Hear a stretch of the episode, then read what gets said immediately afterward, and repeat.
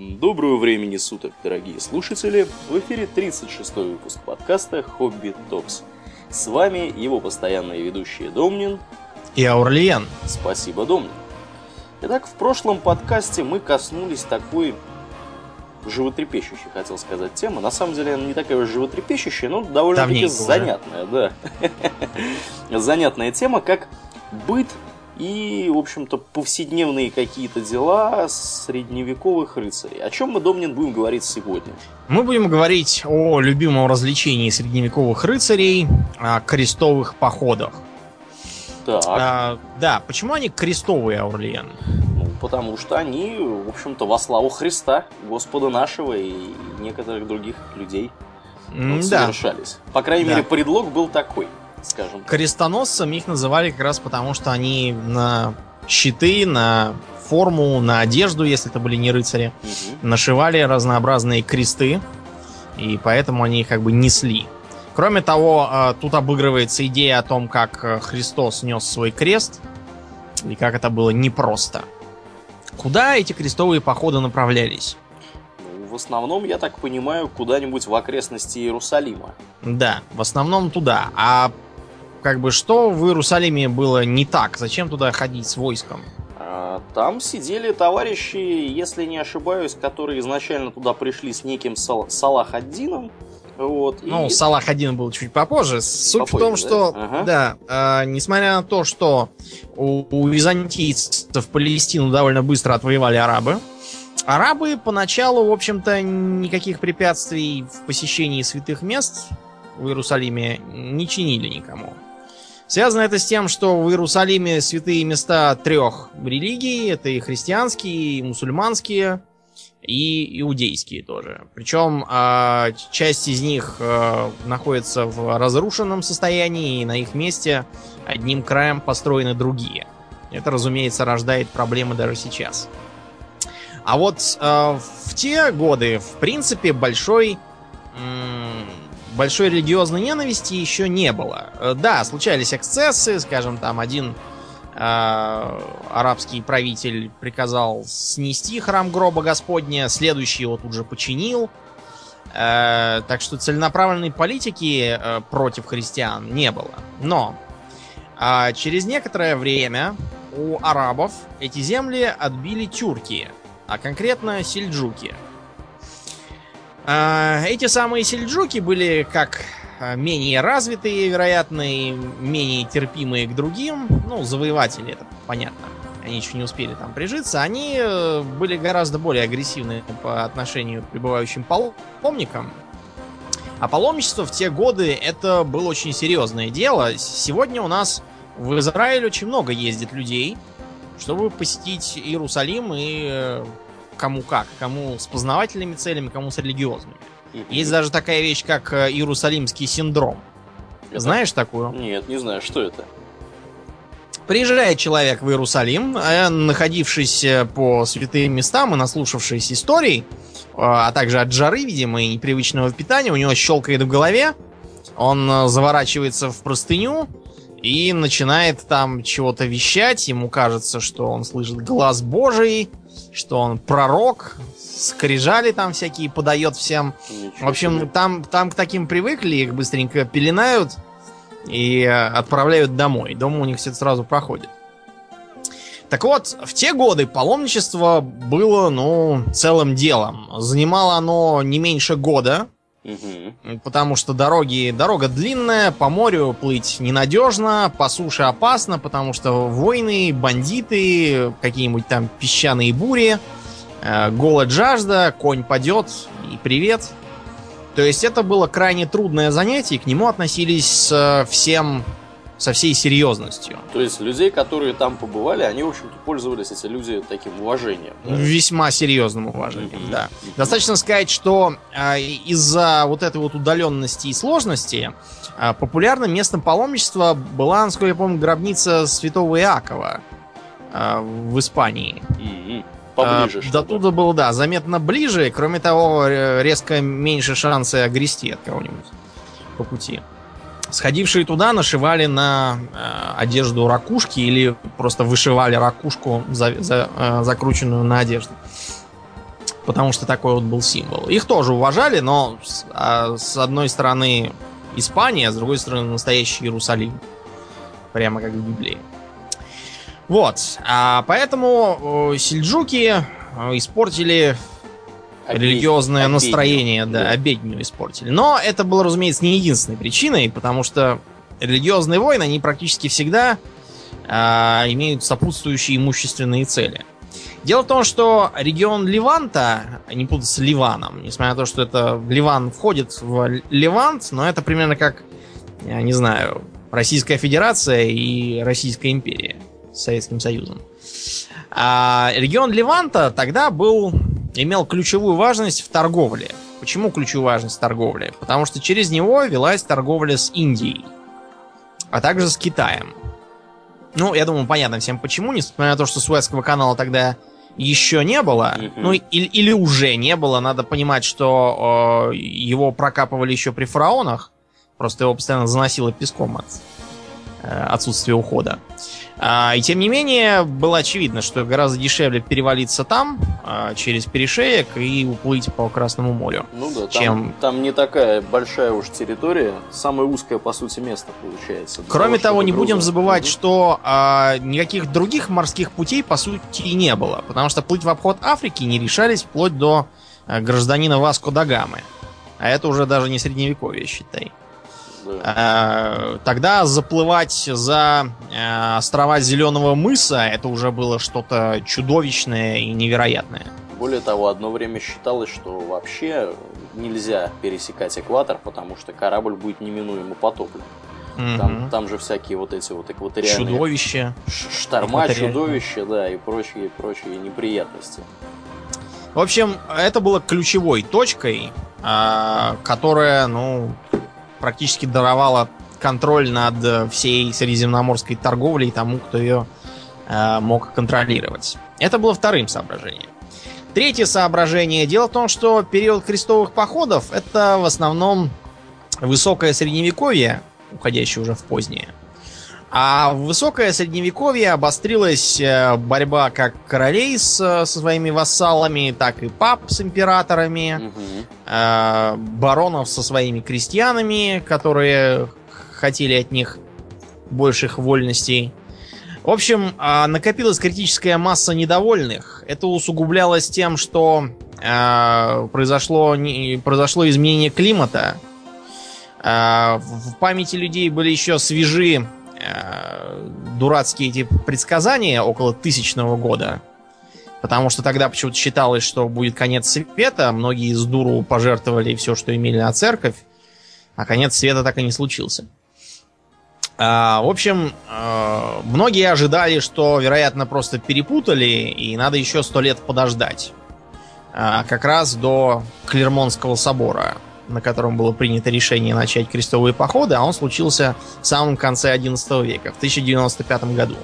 Многие считали, что вот-вот бабахнет, и надо бы э, конец света провести за каким-нибудь богоугодным делом. Да, в коем-то веке. Да, в кои-то веке. А, итак, кто был вдохновителем крестовых походов? Это был Папа Римский со смешным именем Урбан. У нас в школе э, все время его на уроках истории э, обзывали Чурбаном. Он был Урбан второй. А, он созвал уже упоминавшийся мной Клермонский собор, на который он, в общем-то, планировал сперва привести только клириков, но потом э, велел клирикам приводить с собой еще и соседей феодалов рыцарей, в смысле. На самом деле, на Клермонском соборе было много разных э, обсуждений совершенно других проблем, которые не имели отношения к Ближнему Востоку. Но, наконец, докатились до них, по-моему, на третий день собора.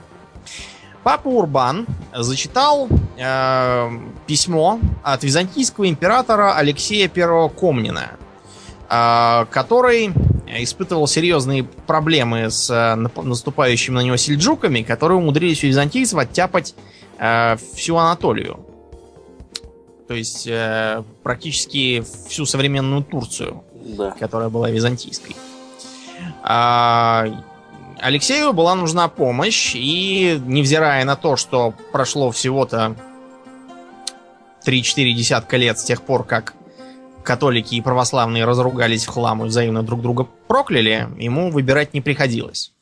Урбан, вероятно, ухватился за это а, потому, что планировал таким образом показать Алексею Комнину, вот, отделились вы от нас, теперь вот огребаете.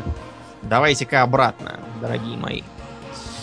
В общем, а, пока они собирались, Алексей, правда, сумел решить большую часть своих проблем, поэтому, когда крестоносцы стали к нему прибывать, а, он их, воспользовавшись тем, что они прибывали по одному, как феодалы, он их практически э, поодиночке с ножом к горлу, и я не шучу, то есть буквально силой оружием угрожая, заставил э, принести себе присягу. Э, разумеется, присяга это была чисто формальной, но он, по крайней мере, обезопасился от э, нападения со стороны крестоносцев. Я думаю, всем понятно, что большое количество вооруженных людей, тусующихся в городе, оно ни к чему хорошему не ведет. После этого он поспешно их переправил на кораблях э, в Малую Азию и пожелал им счастливого пути. Тем не менее, э, еще до того, как первый крестовый поход э, организовался и отправился, на это понадобился примерно год, э, под руководством полоумного монаха Петра Пустынника и рыцаря Вальтера фон Нищеброда, я не шучу, реально так звали, Вальтер фон Хабенсних. Хабенсних, то есть неимущий, не ничего не имеющий. Да, да, да, точно. Эти два гражданина э, не теряли времени даром и стали призывать э, простых людей идти освобождать э, гроб Господень. В общем, э, собралось этакое воинство, состоявшее из неисправных должников, э, кающихся грешников, прогоревших рыцарей, беглых монахов, э, крестьян, которым надоела феодальная жизнь, а, и разнообразного сброда, и они нашили себе кресты или просто намалевали там чем-нибудь углем на одежде, вооружились палками, дубинками и отправились в путь. А, на пути они принимали самые суровые меры для освобождения гроба Господнего. Как меры заключались да, какие меры-то вот это? Меры интересно. заключались в том, что э, эти крестоносцы принялись поголовно вырезать всех евреев, попавшихся им по дороге.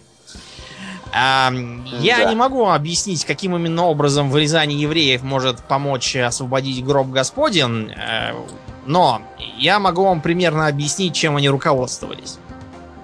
Во-первых, э, не будем забывать, что э, до Иерусалима идти очень долго.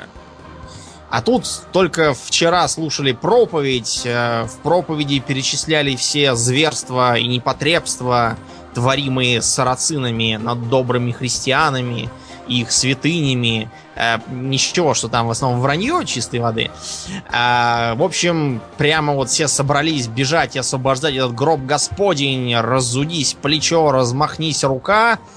А до гроба-то Господня идти не меньше года, а кого-нибудь побивать во славу Божью хочется уже сейчас. Ну и, в общем, э, как же евреев-то по такому поводу не поубивать? Да уж. Тем более, что известно, э, что э, еврей по имени Леви, когда Иисуса вели на Голгофу, плюнул на него, и с тех пор все левиты непрерывно харкают, но не могут избавиться от мокроты в горле. А евреи из племени Гада возложили на Иисуса терновый венец – Поэтому каждый год на их головах появляются смердящие кровоизлияния, которые можно излечить только намазав христианской кровью. А племя Нафталия выковало гвозди для распятия, а по совету еврейки по имени Вентрия затупила их концы, чтобы доставить Иисусу больше страданий. И за эту подлость у женщин из рода Нафталия по достижению ими 30-летнего возраста, когда спят, во рту заводится живое червие, в общем, пример э, проповеди вы сейчас слышали. Да, да, да. Э, это цитата из работы Джошуа Трахтенберга. Э, буквально называется «Дьявол и евреи». Очень интересная работа, посвященная средневековому антисемитизму. В общем, при таких условиях как не порезать евреев-то? Никак без этого обойтись нельзя. В общем, с грехом пополам эти крестоносцы добрались кто докуда. Кто до Венгрии, э, и там их просто убили местные, непривычные к тому, что ходят какие-то банды по дорогам и всех режут. В отрепьях. Да. Размалеванные да. углем. Кто э, добрался даже до Турции, где тут же попал в засаду и погиб.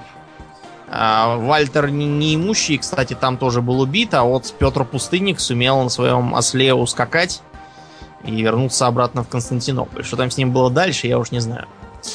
В общем, а, пока они занимались ерундой, а, настоящий поход отправился в основном из Франции. Там были и герцоги, и графы. С собой они вели всяких своих родственников, сыновей и племянников. В общем, собралось серьезное войско. Да, слушай, а вот есть у нас понимание, почему именно из Франции? Почему не из Англии, не из Италии? Как Но вот это объясняется надо вообще? Понимать, что французы тогда были более близки к папе римскому. Mm-hmm. А вот из Германии поначалу не пошли, потому что германский император с папой был на ножах. Что там было с Англией, я не очень помню. А Англия приняла участие чуть попозже.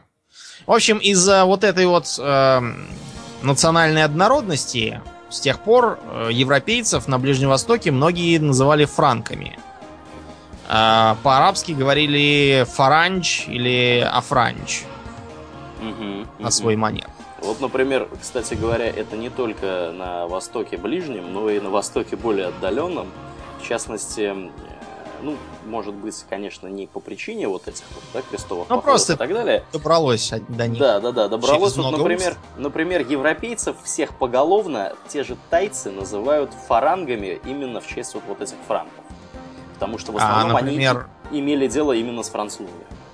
Но надо понимать, что э, это была французская зона оккупации, так сказать. И во Вьетнаме тоже они же были. Вероятно, также это частично отражение средневековых представлений, потому что, скажем, монголы тоже оперировали э, названием море франков, когда говорили об Атлантическом океане. Mm-hmm. Mm-hmm. Учитывая, что у монголов было очень много христиан-нестериан, которые как раз с Ближнего Востока бежали, а, наверное, они оттуда и нахватались этого всего. Скорее всего, да. да. А, крестоносцам удалось нанести поражение местным мусульманским владетелям, захватить Эдессу, захватить Антиохию, убив там всех, кто попался и кто не мог перекреститься правильно. А, захватили территорию современного Ливана, город Триполи, только не тот Триполи, который в Ливии, в Ливане свой Триполи есть. А, захватили Бейрут, добрались до города Тир знаменитого, а, захватили Яфу и Иерусалим. А, в Иерусалиме они опять всех убили, кто попался и был вроде как не христианин, и на этом более или менее успокоились. Через некоторое время стало очевидно, что у крестоносцев начинаются проблемы – Через некоторое время, это где-то через полвека. А, дело в том, что а, на бесконечные просьбы оставшихся в Святой Земле крестоносцев о подкреплениях а, откликнулись немцы, французы, а также некоторые другие из э, доброжелателей. К сожалению, с подкреплениями ничего не вышло, потому что частью они были либо перехвачены по дороге и разбитые, а частью были вынуждены повернуть назад из-за плохих э, условий снабжения и неудачной погоды. Э, на море были шторма. Э, те, кто добрались, стали пытаться осадить Дамаск, но из осады из этой ничего не вышло. Пытавшийся помочь им тем, что отвлекал врагов на себя, византийский император тоже был разгромлен сельджуками.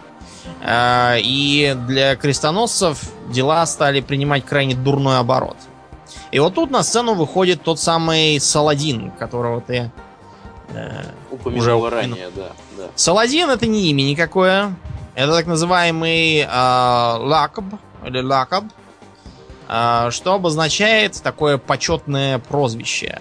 Саладин это искажение от Салах ад-Дин, означает буквально что-то вроде защитник веры или воин веры. Ну, в общем, вы поняли, все, что кончается на один, это речь про веру идет. Сам, самого его звали вообще-то Иосифом. Он был Юсуф ибн Аюб. И был он не сельджук и не араб, а вовсе даже курд. Вот, курд этот... Вот так да, поворот. Да. Вот это поворот, да. Курды его, кстати, до сих пор почитают и очень любят.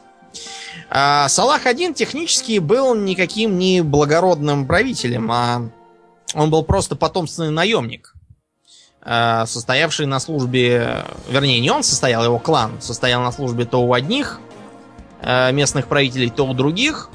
А, но вот волей судьбы он вместе со своим дядей отправился в Египет. И в Египте был назначен визирем, а со временем, после смерти последнего фатимидского халифа, он оказался там за главного. Хотя формально он был в подчинении э, у Атабека Нураддина сельджутского. Э, не, удов... не удовлетворившись Египтом, он обошел владение крестоносцев с востока и подчинил себе Сирию, взяв Дамаск, а также большую часть современного Ирака и Иордании. То, что э, называется Месопотамией, Междуречьем. Вот этот самый Салах-1 э, развернул наступление против крестоносцев на самых разных фронтах, пользуясь их раздробленностью и конфликтами их интересов. Ему удалось взять крепость Акру, э, ему удалось взять, отбить в них Бейрут, ну и, наконец, Иерусалим. Э, единственное, что удалось удержать крестоносцам, это Тир, а из северных э, городов Триполи и Антиохию.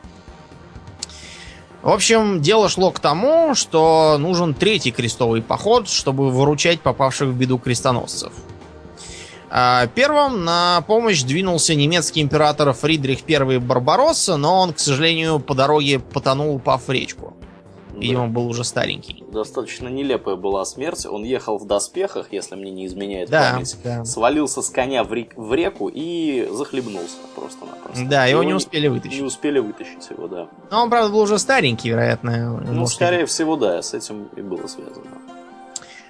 Кроме э, неудачливого Фридриха, туда прибыли французский король Генрих и король английский Ричард. Ричард.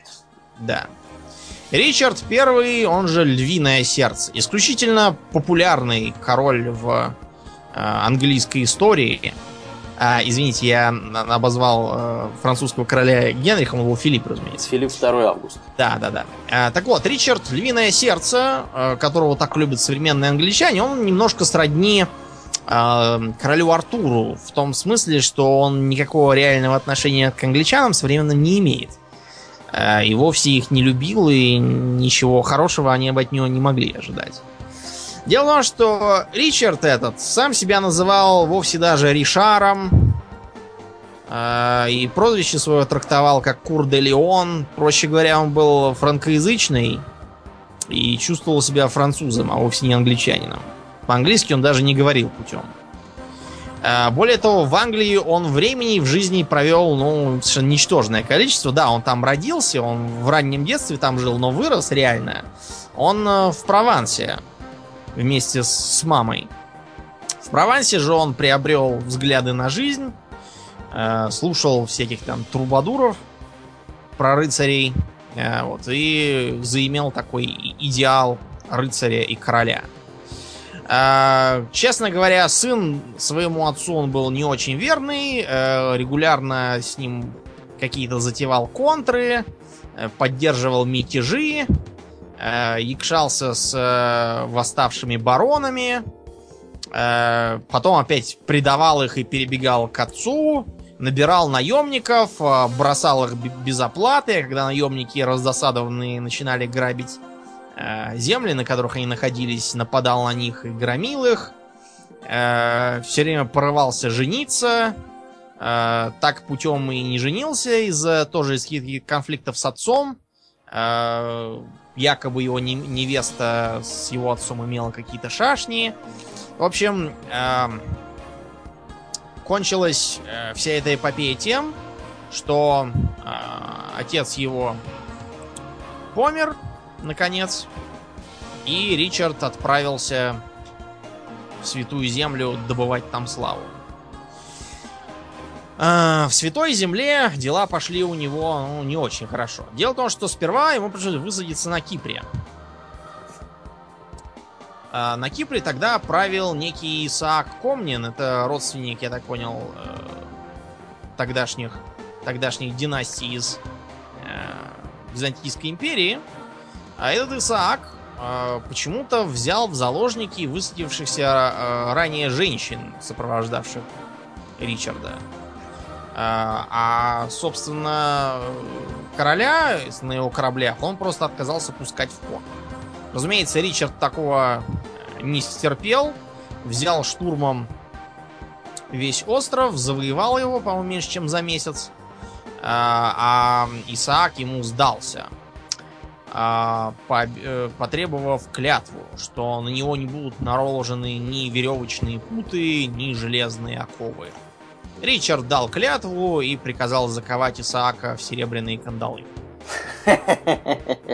Надо было уточнять конкретнее, да? Да, ну, в общем, не было... Точнее, более общо. Исаак с э, практикой заключения договоров, видимо. А потом Ричард все-таки высадился в Святой Земле, а, подступил к Акре вместе со своим соперником французским Филиппом а, и потребовали сдать город без всяких условий. Салах один, который вообще-то изначально планировал, в общем, почетную сдачу города, на отрез отказался. Начался штурм. Штурм закончился падением Акры. Салах Аддину пришлось уносить э, ноги и применять тактику выжженной земли. На этом месте у них э, с Ричардом завязались такие достаточно дружеские по тамошним временам отношения, которые послужили э, почвой для сочинения кучи всяких э, легенд разной степени бредовости. На самом деле с Салахадином Ричард встречался ровно один раз в жизни. А, также, вероятно, имеют под собой основания э, слухи о том, что планировался брачный союз между семьями Салахадина и Ричарда, но э, переговоры ни не привели, поскольку э, и та, и другая стороны настаивали на том, что родственник Салахадина примет христианство, или на том, что э, в ислам перейдет как раз родственница Ричарда. Так ни на чем мы и не поладили. Э, дальше было присочинено еще очень много разных баек про то, что якобы они а, рассуждали о том, какой меч лучше, кривой или прямой. Слышал эту историю, Аурлиен? Что-то смутно такое припоминаю, да. да. А, Ричард, чтобы доказать, что прямой меч лучше, перерубил своим двуручником а, железный брус. А Салах один в ответ своей кривой сабли разрубил пуховую подушку. В общем, эм, Тут сомнителен как факт э, таких бесед, так и то, что у Ричарда были двуручники, а у Салахадина сабли.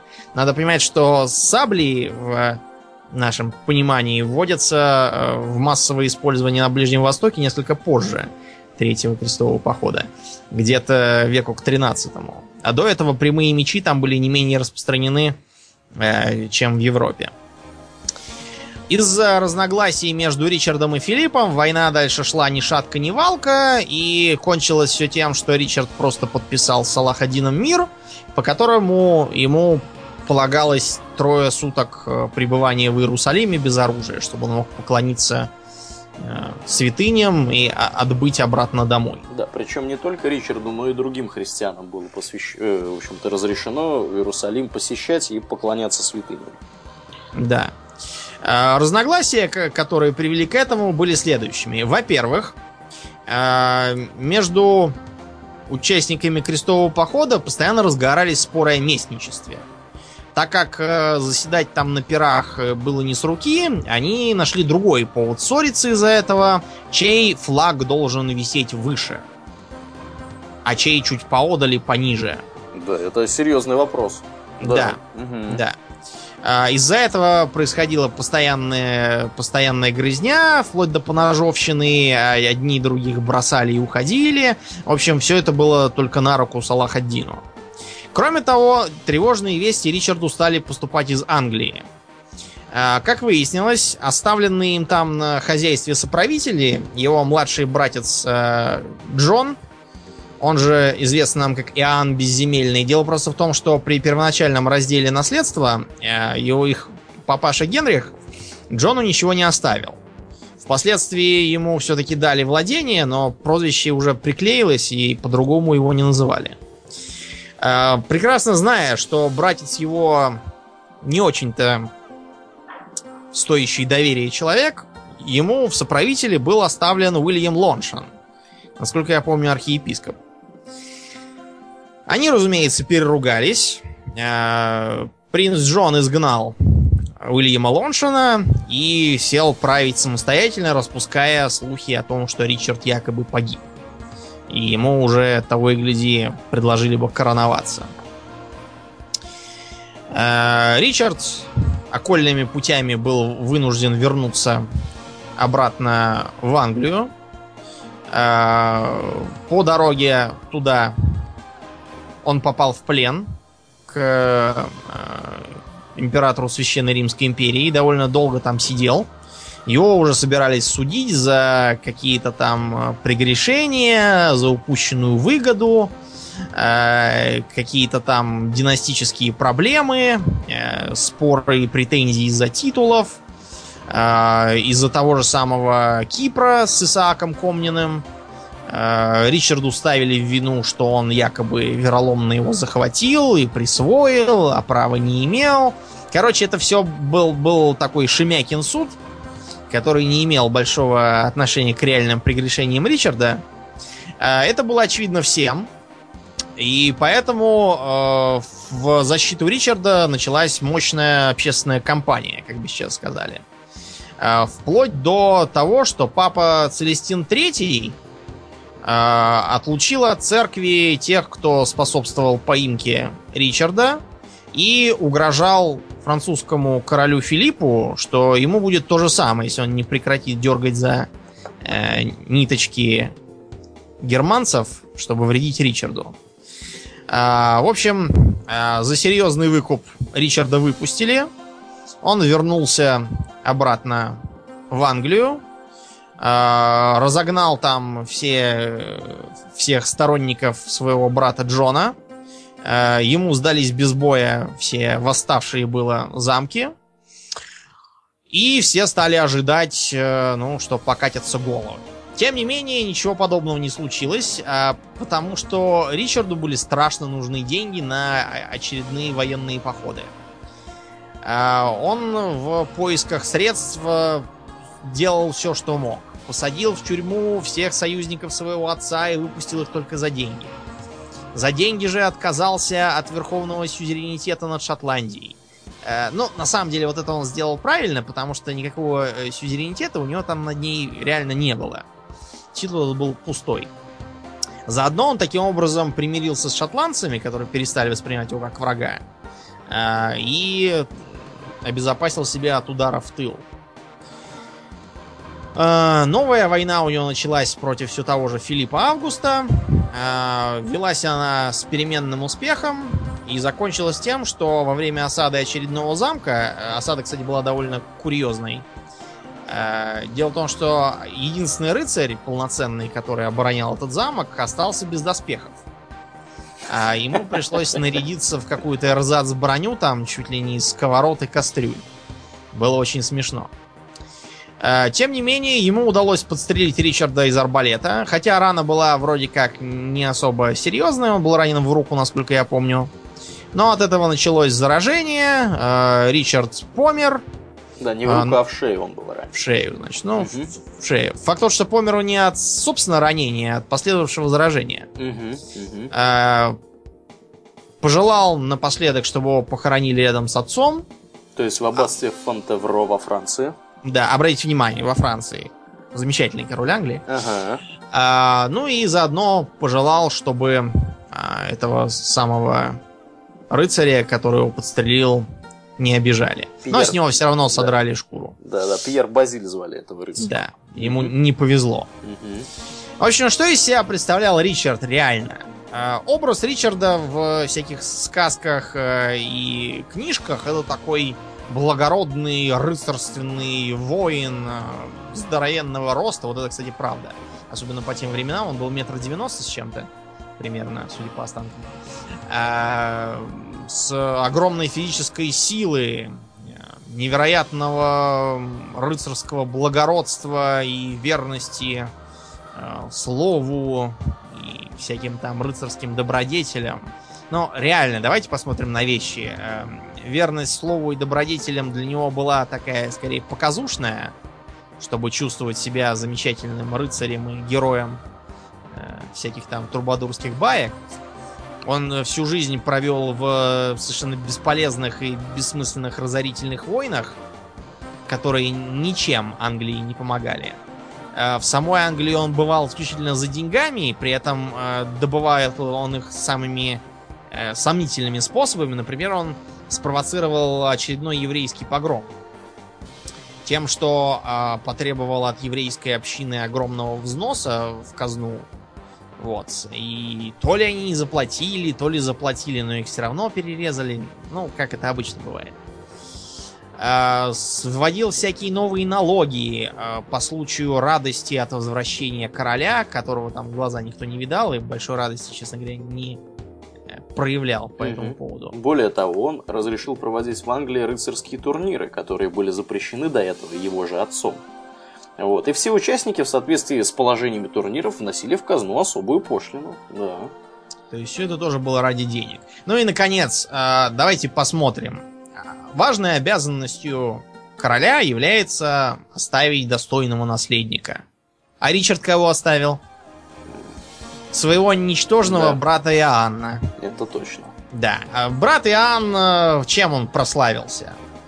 А, тем, что при нем была принята Великая Хартия Вольности. Это что-то такое типа древней конституции, там, прав человека и всего такого. А, почему Джон король это, эту хартию принял? Не потому, что он был такой добрый и замечательный, а потому, что его э, буквально с ножом к горлу приперли к стенке его бароны восставшие. А для того, чтобы восстать, у баронов были самые веские причины. Потому что Иоанн оказался королем настолько паршивым, настолько ничтожным, настолько бездарным, что это даже э, специально обученные вредители, наверное, не сумели бы хуже наделать. Э, он постоянно бесил население своими охотами, которые вытаптывали поля, причем э, без всякой на то нужды, просто из вредности. Он постоянно э, пытался приударять за женами и дочерьми своих баронов. При этом, как правило, ни жен, ни дочерей особо не спрашивая про их мнение на эту тему. Он даже умудрился разругаться с церковниками. Да, он э, грозил отрубать носы папским посланникам. А, и уж совершенно анекдотический э, пример. Он приказал каждый день выбивать по зубу какому-то брестольскому еврею, пока тот не скажет, где он там свое еврейское золото спрятал. Да. Вот. В общем, с другой стороны, прелестный человек, что да, сказать. С другой стороны, надо все-таки понимать, что э, многие из проблем, с которыми столкнулся Иоанн Безземельный, это наследие его замечательного братца. Если бы братец э, повнимательнее относился к своей жизни и завел жену и детей, как полагается, и воспитывал бы их, а не ездил по э, акрам и дружил бы с Салахаддинами, то в Англии жить было бы гораздо приятней, вероятно. Вот так.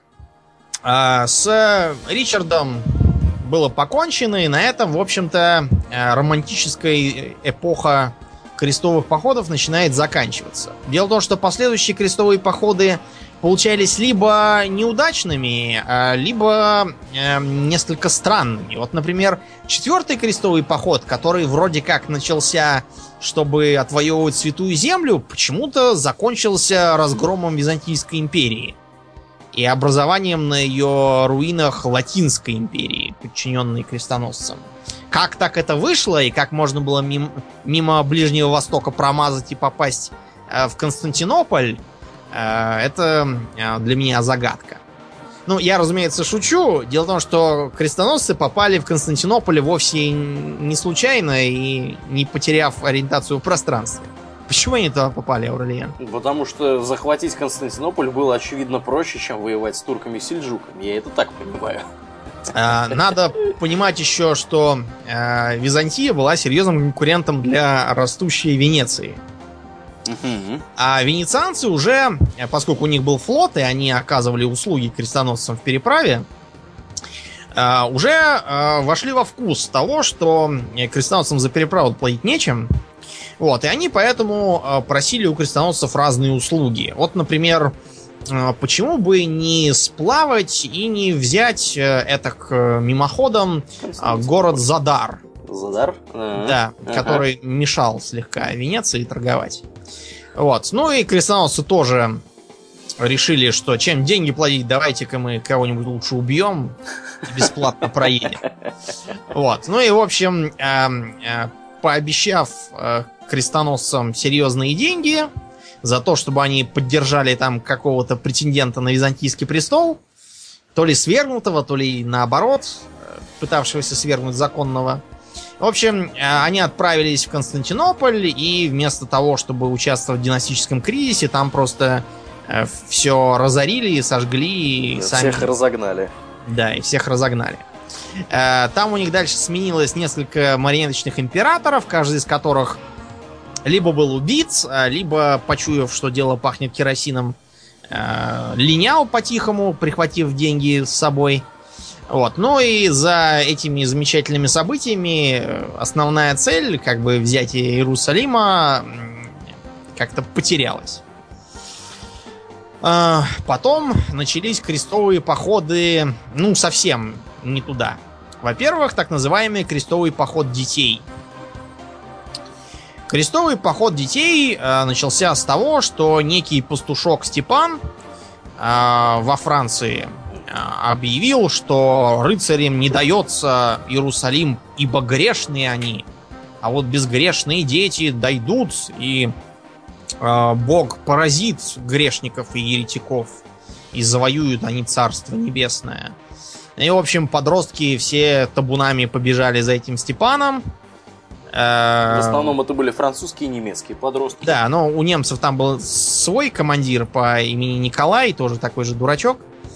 Вот. В общем, все они добрались максимум до ближайшего порта, где их с удовольствием взялись отвезти в Иерусалим а, местные корабельщики и отвезли их, а, ну, не совсем в Иерусалим, но рядом. В Египет. Да, да, и продали там на базаре как рабов. Угу. Потому что не надо быть дураками. Вероятно, считается, что именно крестовые походы детей являются источником легенды о пестром дудочнике. Помнишь такую? А, да, да, да, что-то такое припоминаю. В городе, опять забыл в каком. Э, что, что интересно, эта легенда, она не только имеет конкретный город, э, да? Угу. А, Гамель, Гамель, вспомнил. Гамельский крысолов. Э, не только имеет конкретный город как место действия, это-то не редкость, а она еще и записана как раз в Гамельнской хронике, что так действительно было. Угу. Это вещь беспрецедентная, из-за этого ломаются копья, э, что это реально было.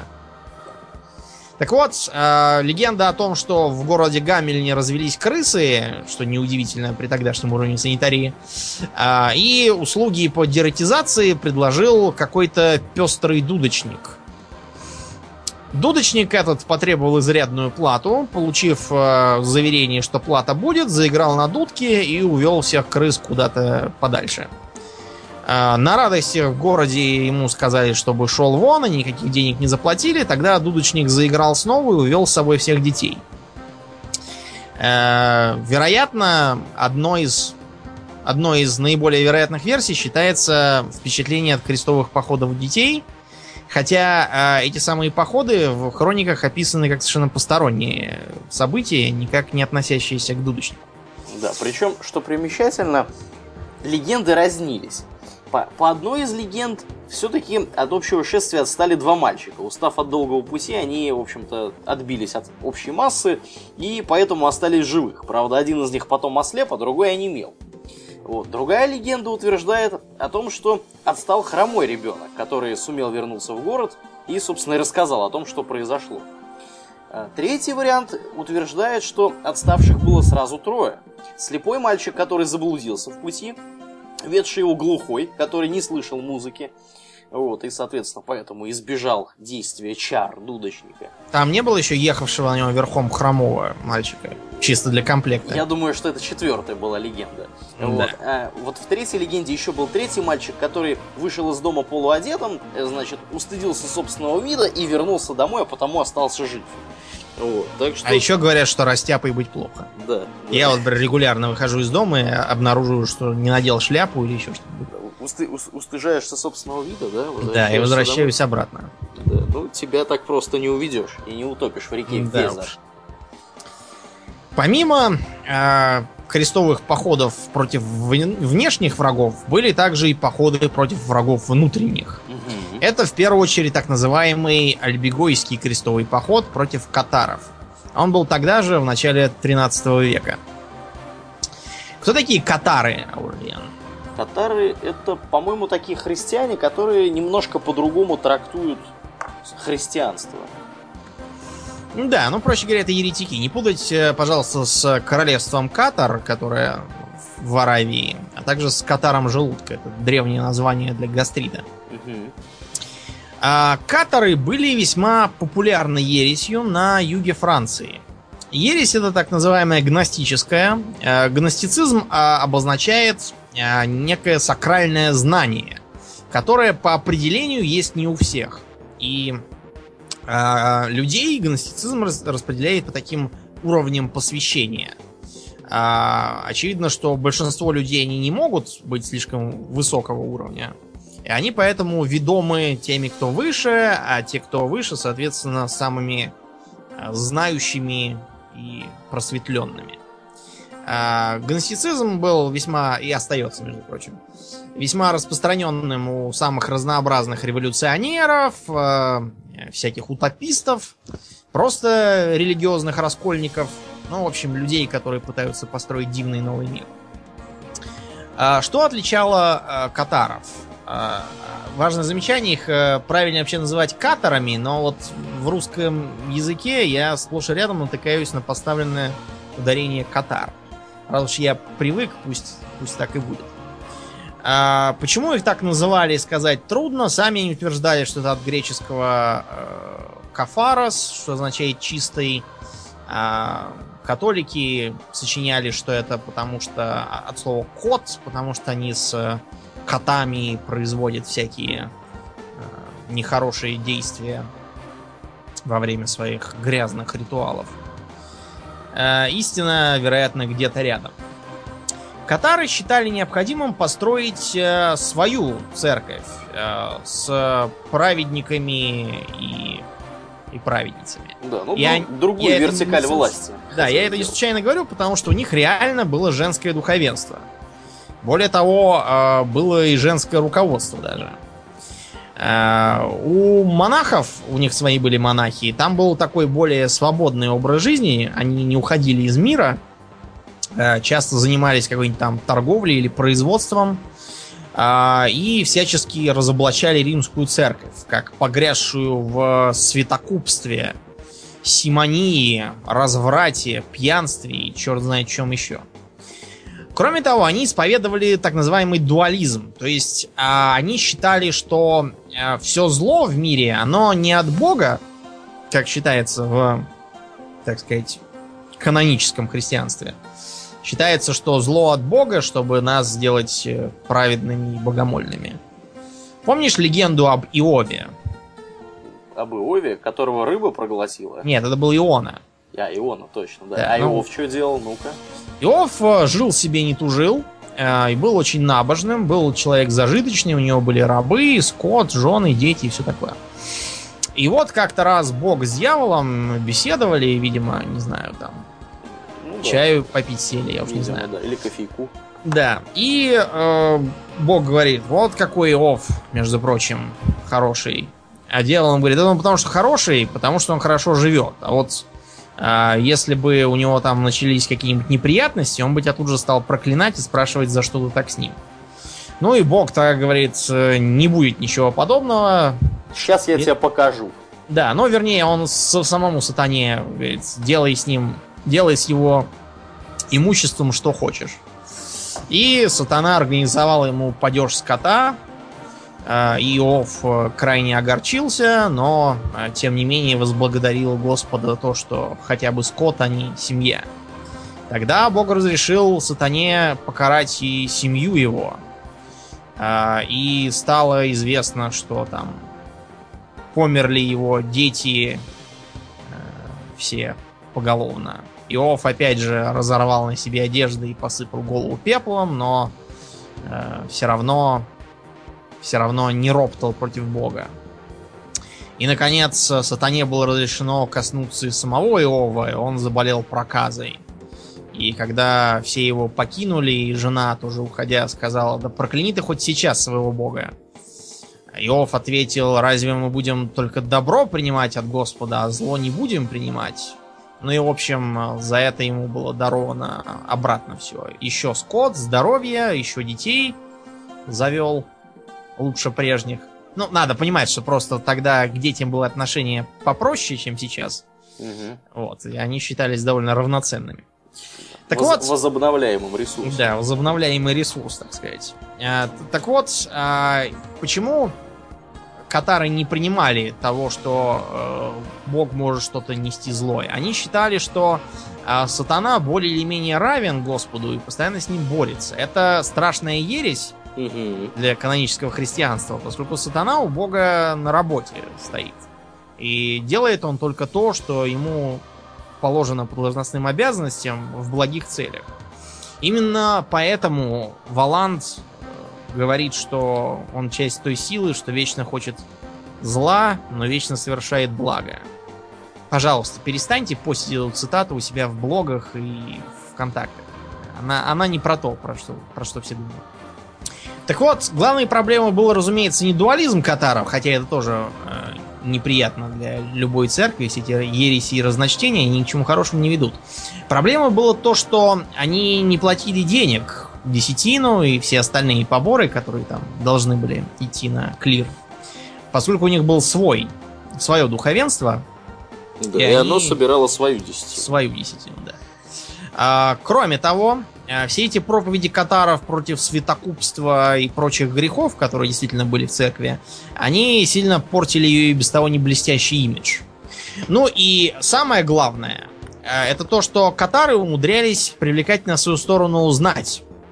Например, а, графы Тулузские прямо всей династии были за катаров, и сто раз им от них требовали перейти обратно в католицизм, разобраться с еретиками, и сто раз они обещали и ничего не делали.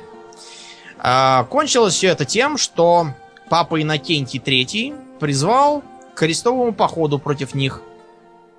Крестовый поход длился очень долго, отличался страшной жестокостью.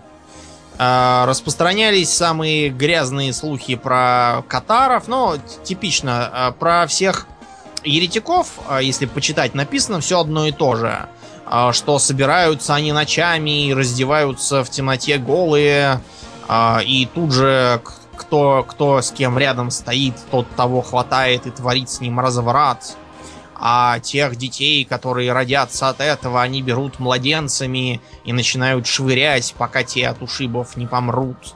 И тогда, причастившись кровью этого младенца, они призывают... Ну, вы поняли, это все писалось э, про абсолютно всех еретиков, что бы они ни делали, где бы они ни жили, чего бы они ни проповедовали и э, в чем бы их реально не обвиняли. Так уж, э, вот как в Советском Союзе у нас ко всем политическим процессам пришпиливался шпионаж на иностранные разведки. Mm-hmm. Вот, вот то же самое и здесь. Так, так уж было принято. В общем, а, катаров разгромили, а, графы Тулузские были вынуждены после нескольких попыток восстания смириться, и, наконец, пали последние их а, последние твердыни, в том числе Мансигюр. Про этот Мансигюр плетут самые разные небылицы, что там какой-то Грааль лежал, что этот Грааль сумели вынести оттуда, и, в общем, и т.д. и т.п. Э, разные конспирологические теории касательно уцелевших катаров, которые там развелись до масонов и э, всяких других э, несуществующих заговорщиков, э, можно почитать, наверное, в 10 или даже 20 разных книг.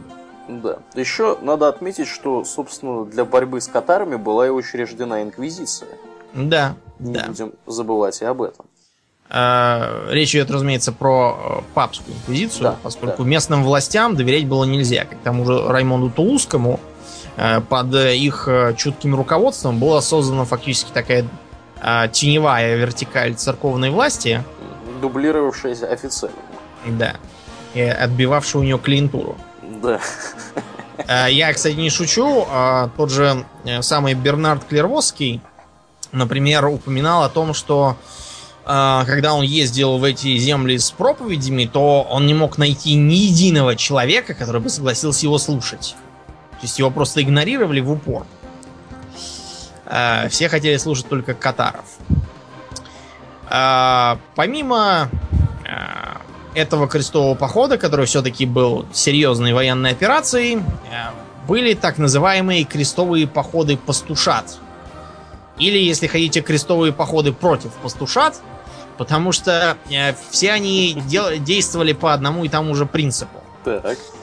Э, после того, как король Людовик Святой французский ушел на седьмой крестовый поход, крайне неудачный, и попал там в кутузку, некий э, беглый монах Иаков заявил, что ему явилась Дева Мария и повелела объединить э, нас народ и повести их в святую землю, чтобы спасти Людовика.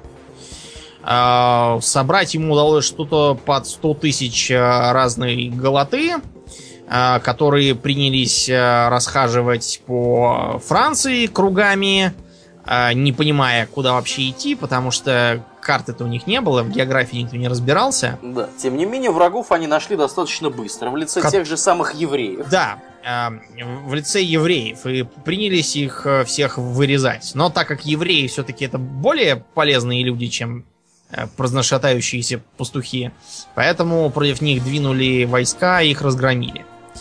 Э, лет через где-то 70 э, в Европе начался жуткий голод.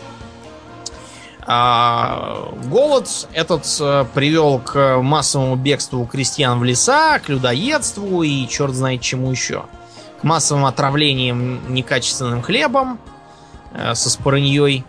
И ну и, в общем, а, опять появился какой-то пастух, который сообщил, что ему на плечо села волшебная птица, которая превратилась в молодую девушку и призвала его на битву с сарацинами.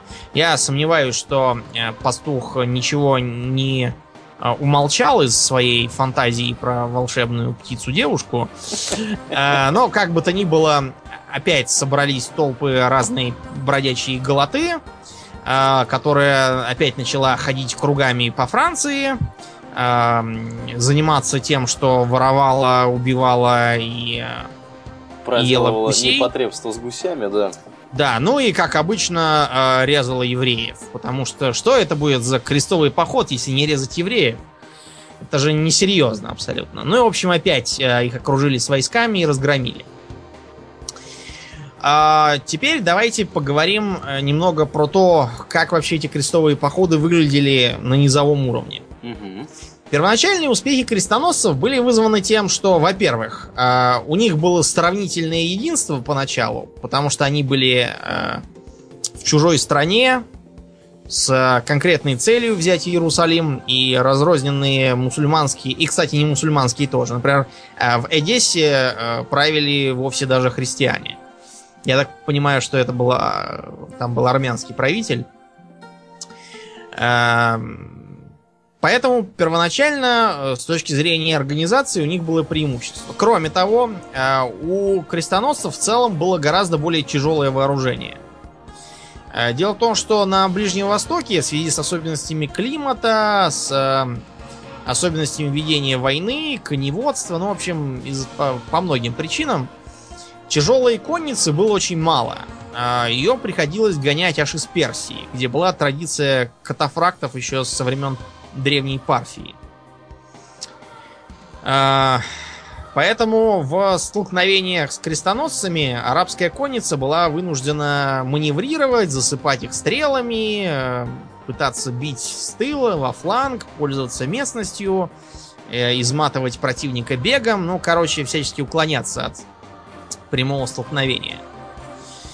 С другой стороны, вскоре после того, как Иерусалим был взят и объединяющая их цель пропала, все разбрелись по разным углам и стали отстаивать свои личные интересы. Дело просто в том, что очень много незнатных людей, двинувшихся в крестовые походы, а, под конец их оказались разными баронами. Да. Причем как... с землей. Да, потому что а, на местных правителей полагаться, разумеется, было невозможно. Кому-то земли эти надо было давать в управление. Вот. Ну и выходило так, что э, либо у нас земли будут населены сплошной пехотой, либо вот надо посвящать в рыцари. А наличие земель позволяло даже баронов плодить без особого ущерба для себя. Вот. А, эти новоиспеченные бароны тут же принялись баронствовать по мере своего понимания, проще говоря, подгребать под себя все, что плохо лежит, а, и скалить зубы на всех своих соседей, включая христиан. Стало очевидным также и то, что постоянные споры из-за того, какой герцог а, чью трубу шатал, у какого графа, они не способствуют никаким стратегическим успехом. Нужна была дисциплина. Но дисциплинировать независимых феодалов это занятие бесполезное. И было найдено э, интересное решение. Что это за решение такое, Урлиан? Не знаю, о чем ты. Ну-ка. О духовно-рыцарских орденах, разумеется. А, Орденах, извините, я все никак не, не отвыкну. Правильнее, ордены.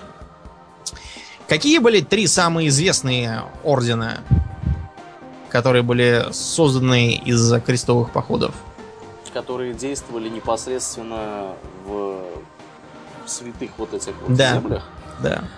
О, так, ты меня сейчас подловил. Первым делом это наши любимые тамплиеры.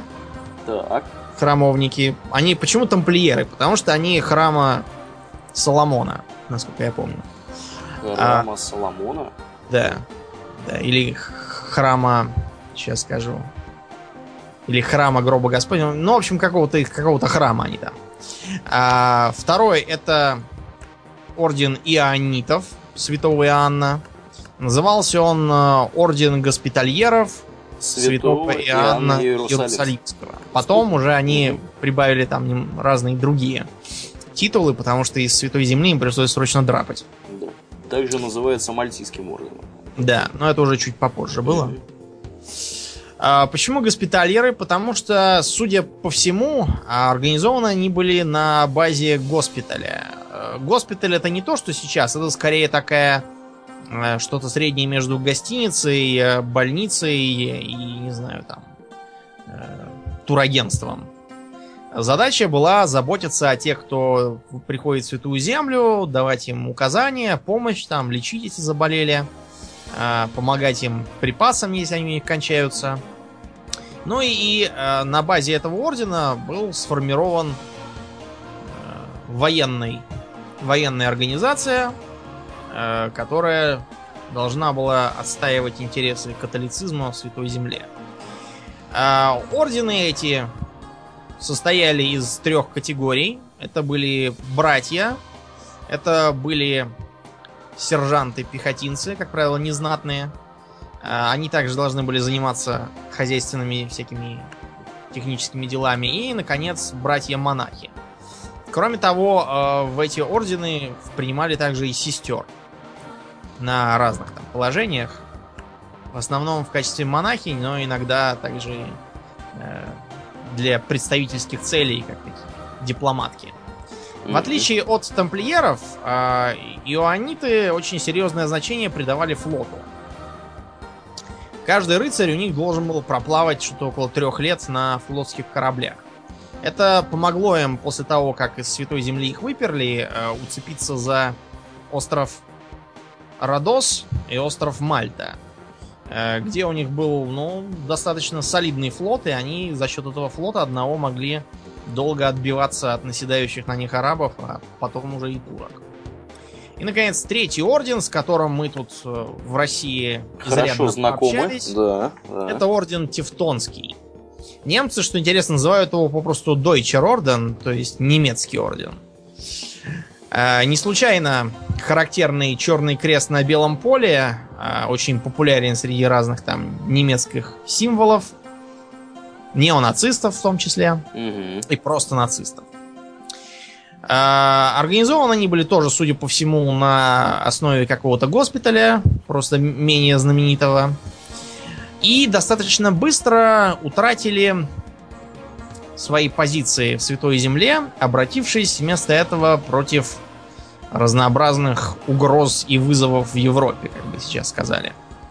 Да, на европейском театре, так да. сказать. Дело все в чем. А, несмотря на то, что время было уже а, ближе к позднему средневековью, в Европе все еще оставалось порядочно язычников. Это, во-первых, территория современной Пруссии, где жили пруссы. Это Литва. Это некоторые части Польши. Это части Венгрии, в том числе. А, эти самые язычники создавали, с одной стороны, проблему, а с другой стороны, наоборот, возможность. Проблема заключалась в том, что они регулярно ходили в набеги на ближайшие христианские земли. Возможность была в том, что территориальная экспансия против язычников это очень удобный способ обзавестись землями и замками. Угу. А также получить э, серьезные преимущества от католической церкви и римского папы. Всякие там денежные призы, дотации, пожалования. И прочие довольствия. Да. А, началась эпоха так называемых малых крестовых походов, Э, и первыми, э, первыми жертвами стали пруссы. Э, справедливости ради, скажем, что пруссы сами напросились, потому что они напали на одного из польских феодалов. На Конрада I Мазовецкого. Совершенно верно. Деваться этому Конраду стало некуда, и он запросил помощи у тевтонцев. А чтобы тевтонцам было интересно, он пообещал им, во-первых, два города, которые номинально ему принадлежали, а во-вторых, все, что они там навоюют, будет тоже их. А, и началась война. Тевтонские рыцари обосновались на Висле, стали строить свои крепости, а, отрядили туда специальное подразделение своего ордена и стали поодиночке грози, э, громить прусские племена. А, после чего на местах их племенных э, крепостей, городов и религиозных центров они тут же строили свои замки в расчете на то, что местное население по привычке будет воспринимать это как центр власти. Расчет прекрасно оправдался. За короткие сроки им удалось э, разгромить русское сопротивление, несмотря на то, что э, после этого вспыхивали восстания одно за другим. Они были подавлены, а сами пруссы были ассимилированы, потому что на ничейные земли были приглашены немцы и немецкие колонисты. А, тевтонцы стали продвигаться дальше, в Прибалтику, а, стали захватывать земли тамошних язычников, а, зацепили территорию Литвы и добрались в том числе до Новгорода. Кончилось для них это все плохо тем, что в 1242 году крестовый поход отправился на дно Чудского озера во время так называемого ледового побоища. Это тот самый момент, когда они шли свиньей. Да, тот самый момент, когда они шли свиньей, и свиньей же... Пошли на дно. Да, на дно. Так что, в общем, от экспансии в сторону России им пришлось отказаться, и э, они вплотную занялись э, Польшей и Литвой. А, с Литвой и Польшей у них было очень много конфликтов. При этом отчетливо видно, что эти конфликты вовсе не на религиозной почве, поскольку а, и Литва, и Польша были уже католическими. А, великий князь литовский Егайло стал католиком и женился на польской принцессе, таким образом войдя в унию с Польшей и став королем сразу обоих государств. Э, вот. И э, в очередном столкновении с крестоносцами, в так называемой битве при Грюнвальде, э, им удалось, ну не то чтобы разгромить их, а просто очень сильно потрепать и нанести им неприемлемые потери. А, погиб и гроссмейстер ордена, и великий маршал ордена, э, множество разных там ландкамптуров и других руководителей. А, Все это привело к тому, что орден долго не мог оправиться от э, поражения, и об экспансии ему пришлось надолго позабыть. А еще на стороне поляков и литовцев был э, одноглазый, усатый Ян человек, Жишка. да, с суровым лицом по имени Ян Жишка. Как нетрудно догадаться, по его имени он был чехом угу. и входил в состав чешского контингента. Именно Яну Жишке э, довелось поучаствовать в других крестовых походов, которые велись уже против Чехии. С чего это вдруг крестоносцы ополчились на Чехию, Аурлиен? А, потому что там набрала в определенный момент времени, в общем-то, силу такая, такое, ну, скорее даже, наверное, движение, как гуситы.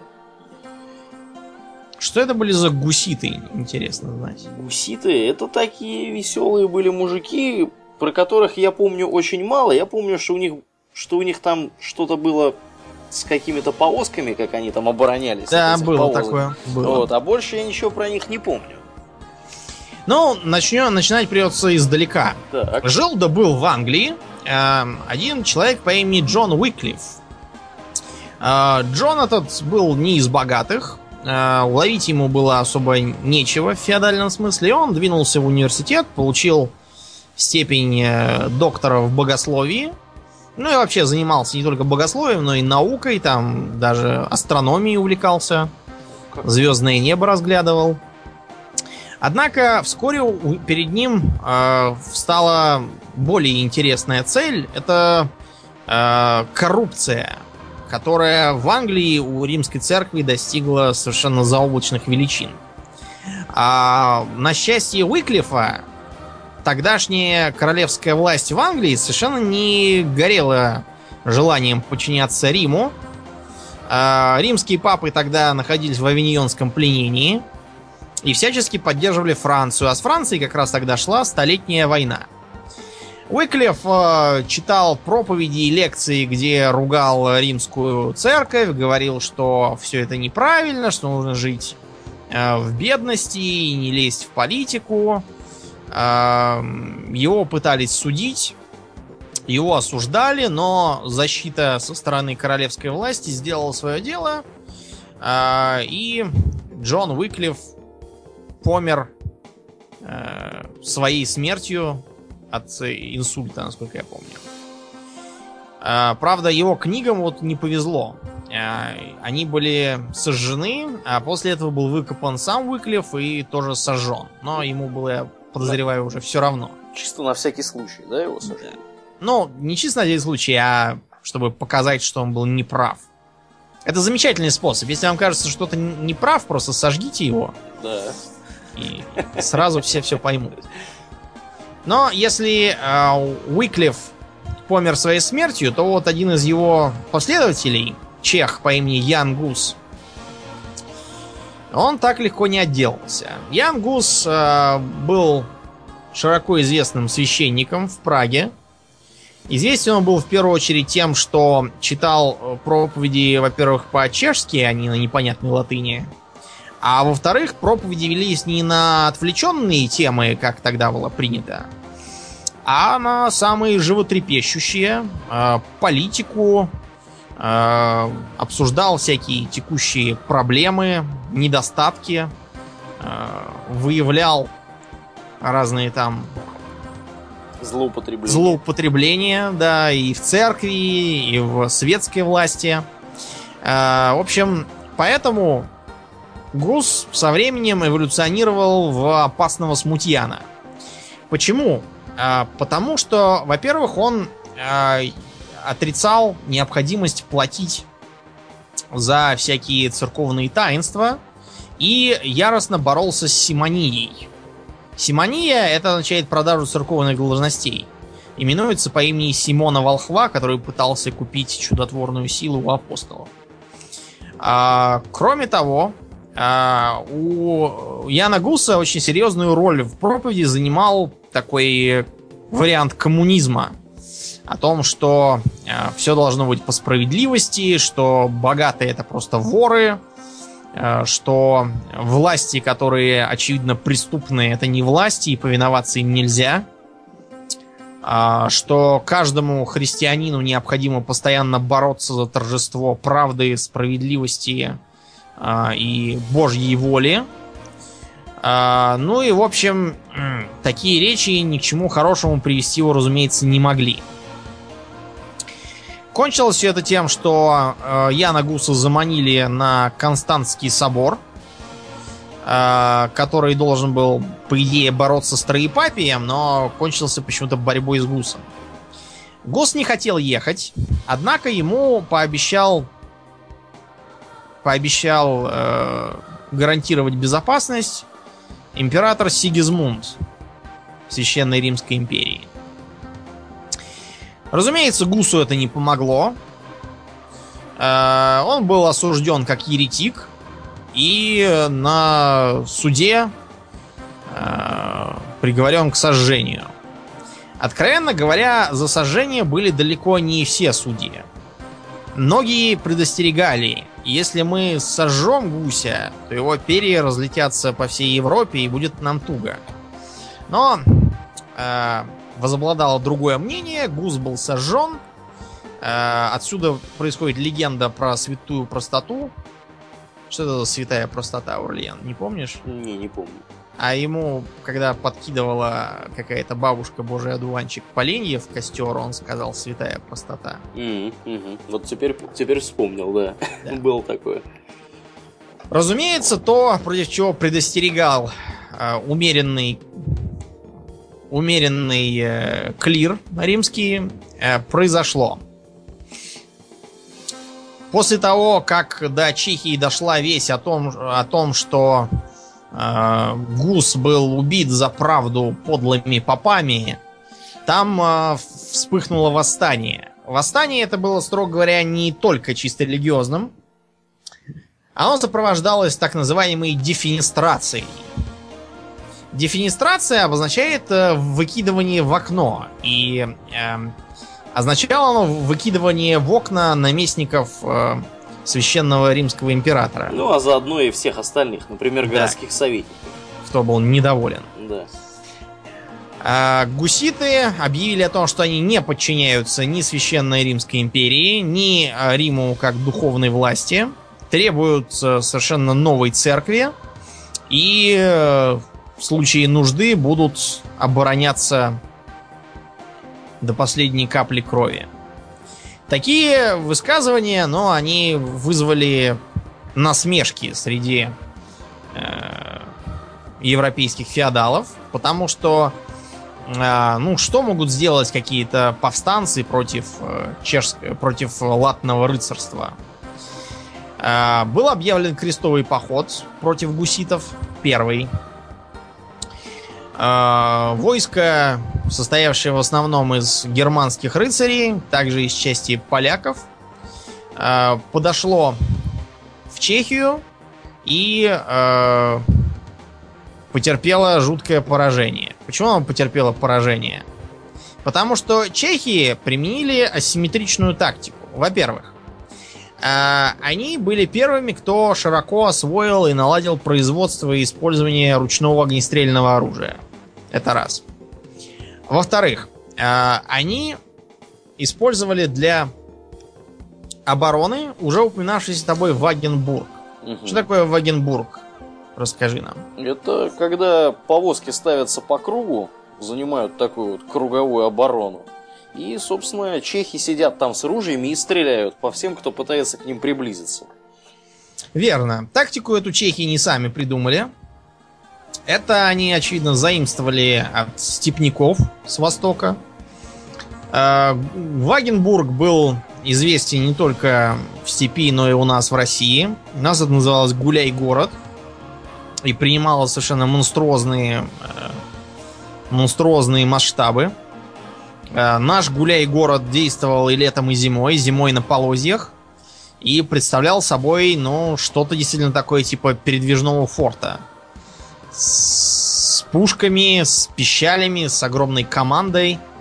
Э, и не раз приносил победу в разных войнах. Очень любили использовать Вагенбург также запорожские казаки, э, когда оборонялись от польской латной кавалерии, от гусар крылатых. Ну а чехи усовершенствовали свою тактику для использования огнестрельного оружия. Дело в том, что они делали не простые телеги, какие-нибудь там крестьянские, а специальные, тяжелые, из толстых досок, э, с укрепленными колесами и особой конструкцией, чтобы их можно было удобно э, класть на бок, чтобы получалась такая стенка. Э, удобно соединять цепями ну и, разумеется, чтобы на них можно было удобно перемещаться самим и перевозить бомбарды. Тогдашняя артиллерия была крайне маломобильной, поскольку до лафетов еще не догадались. По крайней мере, до более или менее передвижных. Гуситы обходили это ограничение по-своему. Они просто клали поперек телеги бомбарды, а, закрепляли их и могли вести чуть ли не залповый огонь. А почему такая тактика э, была очень успешной против рыцарской кавалерии? Во-первых, а, рыцари теряли свое главное оружие, это способность с разбега потоптать конем и поколоть э, пикой. Это раз. Во-вторых, оно давало серьезное прикрытие от э, огня из арбалетов и луков которые были у приводимых в качестве поддержки пехотинцев-крестоносцев. В-третьих, а, это давало достаточную защиту и время для перезарядки а, ручного огнестрельного оружия. Оно тогда было еще очень примитивным, перезаряжалось долго, и поэтому для этого даже а, приходилось отдельных людей на зарядку ставить, чтобы они постоянно передавали заряженные ручницы на передний край. Был также разработан довольно серьезный, было серьезные теоретические основы ведения войны с помощью Вагенбургов. На каждом было от 8 до 14 человек, включая двух конюхов, э, нескольких стрелков, э, пехотинцев с пиками, алебардами, гизармами, корсеками, протазанами и прочими видами древкового оружия, разработанными специально против э, конницы. А также десант, который носил тяжелые доспехи и мог э, выдвинуться из-за Вагенбурга без особого риска для себя. Да, обычно он выдвигался, выдвигался в тот момент, когда гуситы решали, что противник понес серьезные потери или деморализован. Вот, и в этот момент десант как раз и вылезал и переходил в контратаку. Начинал Кроме того, у гуситов со временем появилась своя конница. Появилась она, разумеется, не из ниоткуда. А появилась она э, из примкнувших к ним э, знатных господ. Это были в основном чехи. Дело в том, что для чехов гуситские войны были не только войной религиозной, но еще и войной национально-освободительной в определенном смысле. А чехов раздражала власть германского императора. Чехов раздражала постоянная ползучая германизация. Чехов раздражало, что к ним относятся как к второсортному быдлу. Чехов раздражало, что на чешском языке практически ничего невозможно не найти, не прочитать, а, не, не знаю, там, не услышать на каких-нибудь проповедях. Везде либо латынь, либо, э, как вариант, немецкий. Редко, правда, но тоже бывало. То есть для них это было дело национальная. Этим объясняется невероятная сплоченность гуситских повстанцев, которым удавалось несколько раз подряд отбивать крестовые походы, э, пользуясь раздробленностью крестоносцев и разнонаправленностью их интересов. Им удалось заручиться поддержкой, ну как, не поддержкой, а скорее таким благожелательным нейтралитетом со стороны Польши, а, казалось бы, Польша страна католическая и должна, по идее, против чехов тоже выступать. Но у поляков были очень серьезные причины этого не делать. А, про одну из них мы только что говорили. Это был Тевтонский орден, который, а, если бы не имел проблемы с чехами, обратил бы все свои силы против Польши и Литвы. Чего им было совершенно не нужно. Разумеется, э, гуситы не сидели просто так у себя дома и не ждали. Они проводили регулярные рейды на территории э, католической Германии. Э, без разбора там выжигали деревни, осаждали города. В случае, если не предлагали немедленную сдачу и серьезный выкуп, город громили, жгли всех без разбора убивали. Особенно усердствуя в отношении э, священников и монахов. Э, среди них образовались несколько крыльев. Это были умеренные чашники или коллекстинцы и радикальные табориты и сироты. Сироты, потому что Ян Жишка помре и оставил их без руководителя. Место Яна Жишки занял так называемый Прокоп Голый, он же Большой Прокоп, потому что там был еще второй Прокоп, проповедник. Его называли Прокоп Малый или Про Прокопек по-чешски. Прокопчик, то есть по-нашему. Между прочим, голым Прокопа звали не потому, что он ходил без штанов, а потому, что он принципиально брил бороду и оставлял только усы. По тем временам это было... Неслыханно. Неслыханно. Тем более среди э, гуситов, которые э, сплошняком отращивали бороды, особенно если это были духовные лица. Война полыхала очень долго. Э, крестовых походов понадобилось 5. Все 5 э, были разгромлены. Но, тем не менее, гуситы проиграли. И были разбиты и истреблены по большей части. Прокоп Голый и Прокоп Малый погибли в одном и том же бою. А в Прагу вступил все тот же император Сигизмунд, где его приветствовали как э, царя-батюшку. Почему? Ну, во-первых, э, не будем забывать, что сил у гуситов было все-таки мало. Да, они могли долго обороняться от все подступающих крестоносных армий, но на то, чтобы активно воевать против своих врагов, чтобы распространять свою власть на все новые земли, выбивая почву из-под ног у императора и Рима, этого они сделать не могли. Все их походы, они в основном заключались в грабежах э, и добыче денег. А деньги им были очень нужны, потому что из-за блокады цены на хлеб поднялись где-то в 30 раз. Да, конечно, а, были и плюсы в экономическом смысле. Не нужно было платить бесконечные поборы на римскую церковь, э, не было таких налогов, как э, до этого с феодальной и городской э, стороны. Тем не менее, население начало уставать. Оно начало уставать от войны. Им стало казаться, что все это куда-то непонятно куда идет, что гусов был очень давно, а жрать надо сейчас. И поэтому среди гуситов начался раскол. Каликстинцы, они же чашники, а, вместе с католиками в битве при Липанах разгромили таборитов. Тогда же погиб как раз Прокоп Голый. И конец пришел гусизму. Конец пришел революции, чаши, ереси. Конец пришел независимости церкви и государства. И Чехия до сих пор остается католической. Вот так. Между прочим, рекомендуем про эти события почитать э, книжки из, из саги о Рейне Ване, написанные небезызвестным Анджеем Сапковским. С Сапковский замечательный автор. Он пишет и интересно, и поучительно, э, и оригинально, и с весьма серьезным юмором. Причем юмор там достаточно ненавязчивый. Вот, например, а, я припоминаю там такой момент, когда один из персонажей другому наливает вина, говорит, это из Молдавии, и говорит ему, понюхай, какой букет. Ну, я думаю, всем, кто, кто живет на территории бывшего Советского Союза, понятна шутка. Про Молдавию, букет и вино. А, как крестоносцы обычно выглядят в компьютерных играх, Аурлиен? Ну, в каких играх можно посмотреть на крестоносцев и поучаствовать в этой затее?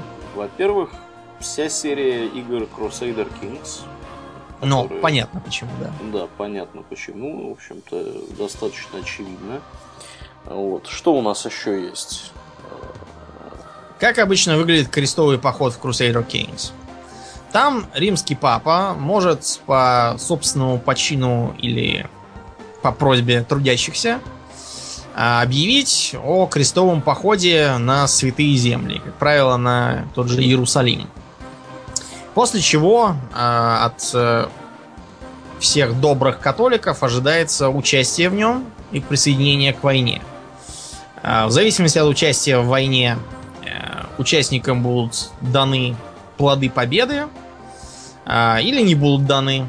Если вы наоборот играете за мусульман, то для обороны от крестового похода достаточно просто сформировать 2-3 крупных армии и бегать по побережью Ближнего Востока, отбивая высаживающиеся группы крестоносцев. Как только э, количество поражений перейдет определенную черту, они запросят мира, сильно потеряв в авторитете, а ваша вера, наоборот, авторитета прибавит. У меня, впрочем, был один совершенно анекдотический случай, когда Папа Римский объявил крестовый поход, э, во главе первого же отряда прибыл, тут же был разбит и попал ко мне в плен крестовый поход закончился даже не начавшись. Папу я потом отпустил за весьма изрядный выкуп. В серии Medieval Total War, что в первом, что во втором, крестовые походы были. И выглядели они там примерно так же. А, Папа Римский периодически призывал всех католиков отправиться на конкретный город, не обязательно Иерусалим. Часто бывало, скажем, на, на ту же Тулузу, если и правили какие-нибудь нехристи. А, участие в походе повышало его мнение о вас, а не участие, соответственно, снижало. Изредка даже от него поступал ультиматум. Принимаешь участие в походе или отлучение. Отлучение, конечно, неприятно. А, крестоносную армию нужно было просто пометить крестом. Желательно, чтобы в ней участвовал сам король или, по крайней мере, его наследный принц. А, эта армия приобретала очень серьезную быстроходность, но при этом должна была каждый ход двигаться в сторону цели похода, иначе солдаты начинали дезертировать. Что приводило к э, совершенно дурацким э, казусам при игре за Англию. Англичанам приходилось игнорировать более быстрый морской путь и идти э, в Иерусалим пешком, по крайней мере, до Италии. Почему? Потому что, плывя из Англии по морю, приходится огибать Пиренейский полуостров или Испания. А это э, малограмотными солдатами, не сведущими в географии, воспринимается как удаление цели похода. И они начинают дезертировать прямо на кораблях, видимо, прыгая в воду и вплавь. Да, в латах прямо, на конях да, и в латах прыгая. В Иерусалим угу. своим ходом. А, при удачном завершении похода а, достается изрядно плюшек. В частности, можно найти святые реликвии, типа там а, креста животворящего или еще чего-нибудь. Сам персонаж получает серьезный плюс в общении с окружающими, титул крестоносец. Ну, в общем, это стоит, стоит того. Еще одну интересную трактовку можно было видеть в старой и довольно неудачной игре Interplay, называвшейся «Львиное сердце», буквально. Там нужно было играть за, в альтернативной реальности за наследника Ричарда Львиного Сердца, который э, по версии игры случайно открывает порталы для всяких демонов и возвращает в мир магию. После чего он срочно мирится с Салахаддином, и они с ним на пару. Там так на картинке изображено, что Салахаддин саблей, а Ричард кувалдой побивают демонов, а, и каждый организует свое, свой рыцарский орден для борьбы с ними.